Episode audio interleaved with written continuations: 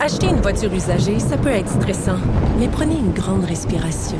Et imaginez-vous avec un rapport d'historique de véhicule Carfax Canada qui peut vous signaler les accidents antérieurs, les rappels et plus encore.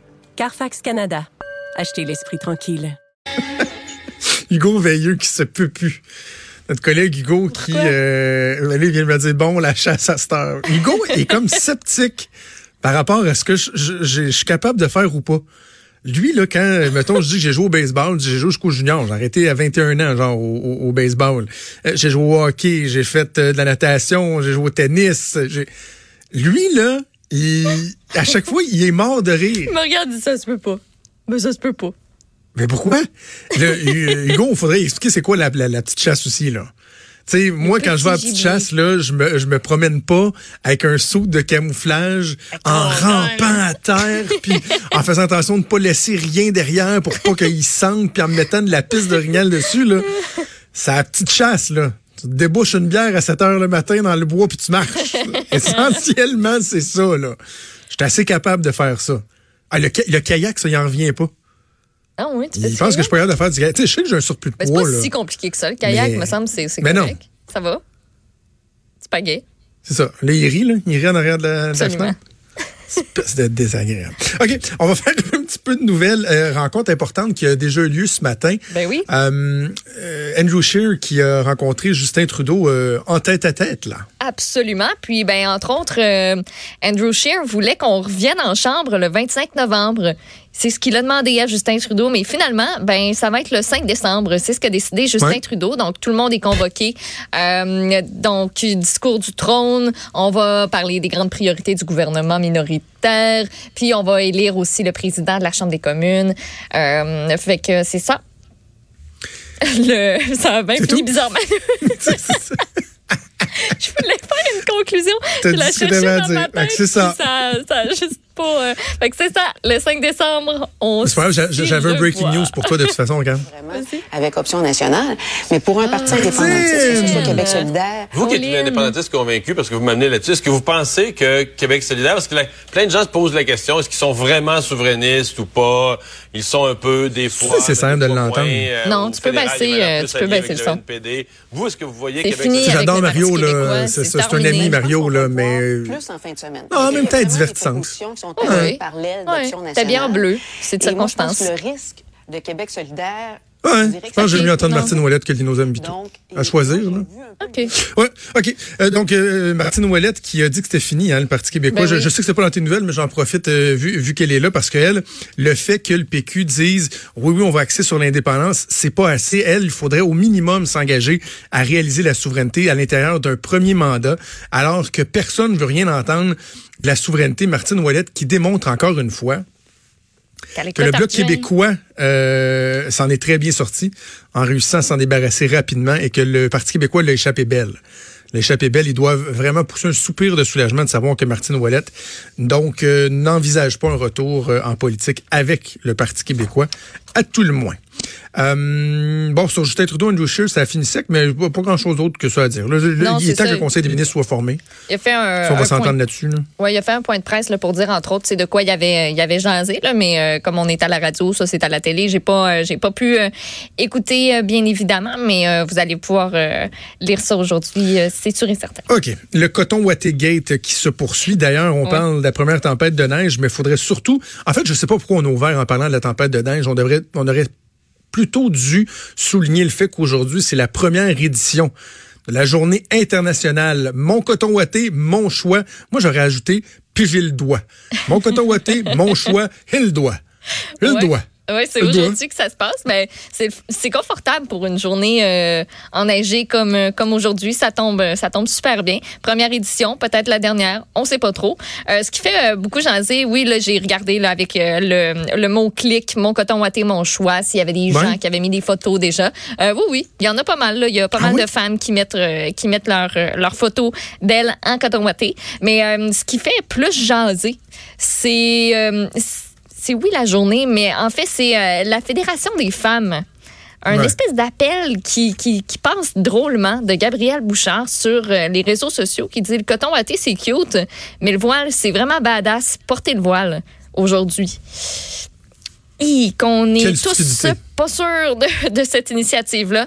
Euh, mais elle dit que c'est un geste qui est confrontant, puis que son l'idée ne vient pas directement de la fédération. C'est des femmes qui sont membres, avec qui eux travaillent, qui ont montré en fait euh, ce qui fonctionne pas entre l'appui à Catherine Dorion, puis le fait que ben collectivement on est silencieuse avec le contrôle des des corps des femmes avec la loi 21. Ah.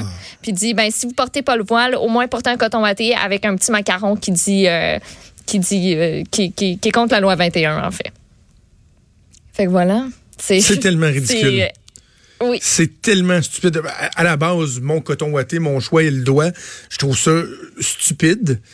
Euh, Mais en plus que la Fédération des femmes du Québec qui est supposée de euh, vouloir représenter l'émancipation des femmes, les droits des femmes, euh, non seulement tolère, parce que, tu sais, le voile, là, moi, c'est pas, mon, mon, mon sujet de prédilection, mais je, je, je suis persuadé, Monde, je le crois, là, sincèrement, qu'il y a des femmes, assurément, qui portent le voile par choix.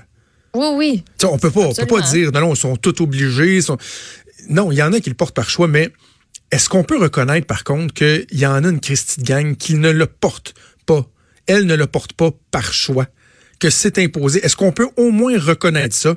Et reconnaître que il y a des jeunes femmes, assurément ici au Québec, c'est sûr qu'il y en a, autant qu'il y en a qui le portent de façon volontaire, autant qu'il y en a euh, qu'elles le portent de façon obligée, et euh, des femmes qui ont soif d'émancipation, là, qui se disent, moi j'aimerais ça un jour, là, tu sais, là, briser mes chaînes, puis là ce qu'ils voient, c'est que la fédération, qui devrait les défendre, qui devrait les représenter, qui devrait les appeler à joindre le- le- le- le- les femmes libres, fait la promotion du voile en disant que c'est badass.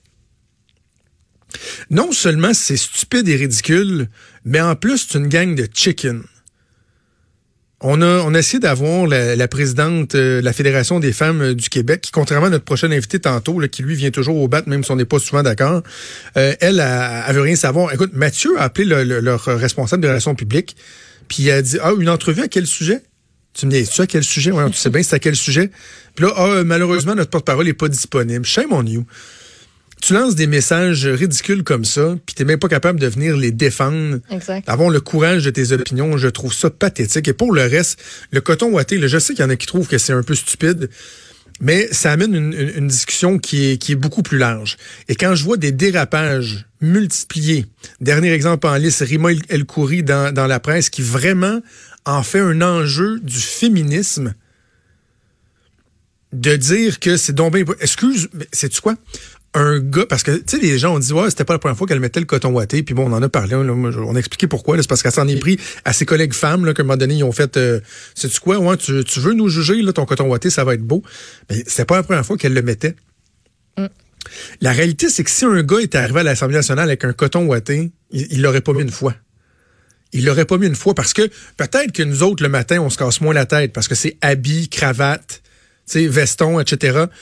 Sauf que si tu déroges d'un poil de ce code-là, ça paraît bien plus.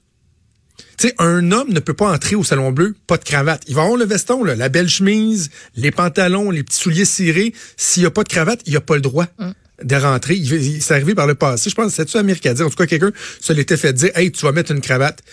Les femmes ont quand même, même si c'est plus compliqué, puis oui, même si on juge davantage les femmes sur leur habillement, ont plus de latitude. Fait que venez pas me dire que c'est parce que c'est une femme qu'elle elle a dû rebourser chemin en entrant dans le salon bleu avec son coton ouaté, là.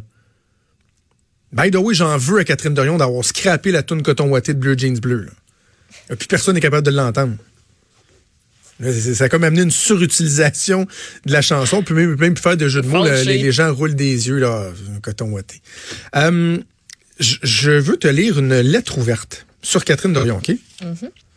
Ça a été difficile dans le soleil hier soir, puis euh, la collègue Valérie euh, Gaudreau, qui est euh, rédactrice en chef, si je me trompe pas, du soleil, disait Tabarouette, ça fait longtemps qu'on n'a pas eu une lettre ouverte d'un de quelqu'un du public qui a pogné tant que ça. là. C'est Hélène Caron. On aura, on aura noté que c'est une femme. là. Hélène Oui. Caron, retraitée de l'État de la région de Québec. Lettre à Catherine Dorion. Lorsque j'étais jeune professionnel, il fallait faire de grands efforts pour impressionner les futurs employeurs. Un des atouts pour faire une bonne première impression était de se présenter propre et bien vêtu. Aujourd'hui, alors que les emplois sont beaucoup plus nombreux, on peut encore lire sur le site de l'Université Laval des recommandations concernant le fait de bien comprendre le code vestimentaire en lien avec les événements et les activités auxquelles vous participez afin d'adopter un style approprié. Dans la plupart des emplois, que ce soit pour le côté pratique ou pour l'image, il existe un code vestimentaire tacite ou explicite. Quelques, exemples pour illustrer le propos. Imaginez qu'une personne se présente à l'urgence d'un hôpital. Elle est reçue par la personne du triage habillée d'un jeans et d'un t-shirt avec une tête de mort. Vous allez manger dans un grand restaurant et le serveur vous présente le menu habillé d'un pantalon de jogging et en espadrille. Vous allez à la banque pour négocier une hypothèque et la conseillère est en short et filoché, camisole et gogoune. On dit que l'habit ne fait pas le moine, mais vous avez choisi un emploi qui s'exerce au sein d'une grande institution de l'État. Un de vos devoirs serait minimalement d'en respecter les règles.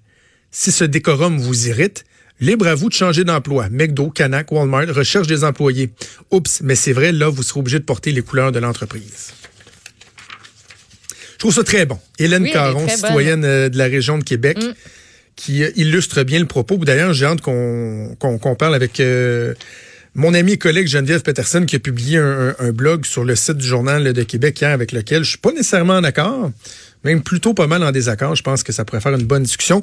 Bref, ça fait tellement jaser que BBC News a publié au cours des dernières heures un long topo sur euh, cette histoire-là qui s'intitule Should politicians be allowed to wear hoodies? Oh, On est rendu là. On est rendu dans les Angleterres. OK, on va continuer notre petite tournée de l'actualité. Vaccin contre la grippe, Maude, ça vient tout juste de commencer, là, la période intense de vaccination, quelques jours à peine.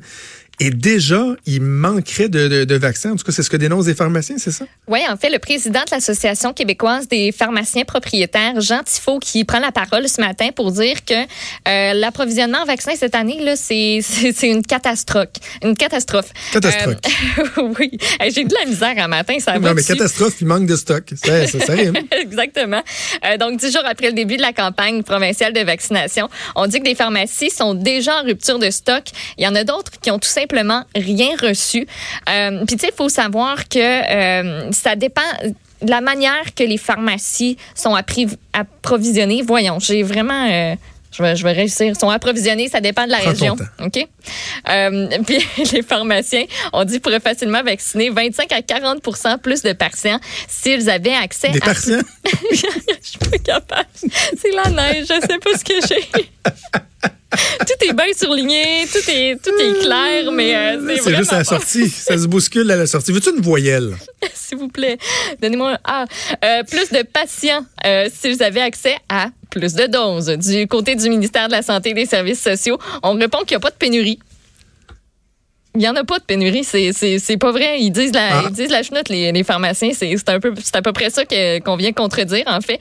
Euh, on dit que le gouvernement a reçu l'entièreté de sa commande. Ça a été acheminé dans chaque région. Puis après ça, chaque région gère à son tour euh, les vaccins qu'ils ont reçus.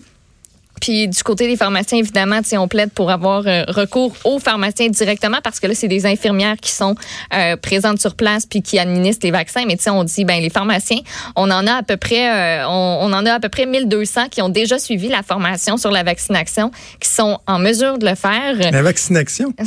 Arrête, je. J'ai pas pris de café. Le mien était pas bon, fait que je l'ai pas bu. Euh, mon smoothie goûtait pas bon. Tout, tout a commencé, ça dérape un matin. C'est vraiment pas facile. Peux-tu que je te parle d'autre chose? Non, je pense que ça va être correct. Mais, non, mais c'est pas parce que je veux plus t'entendre, c'est que juste le, le- le- le temps court. Le, le temps, non, reste, reste, s'il te plaît. Que ferais-je sans toi? Le temps, non, non, le, le temps file. Euh, et bougez pas, parce qu'au retour de la pause, on va se poser la question, est-ce que le salaire minimum, non pas à 15 non, non, pas 16, pas 17, 18 18 C'est contagieux. Fait qu'on va faire une pause, on va retrouver l'alphabet avec toutes ces lettres. Euh, puis ça va bien aller. bougez pas.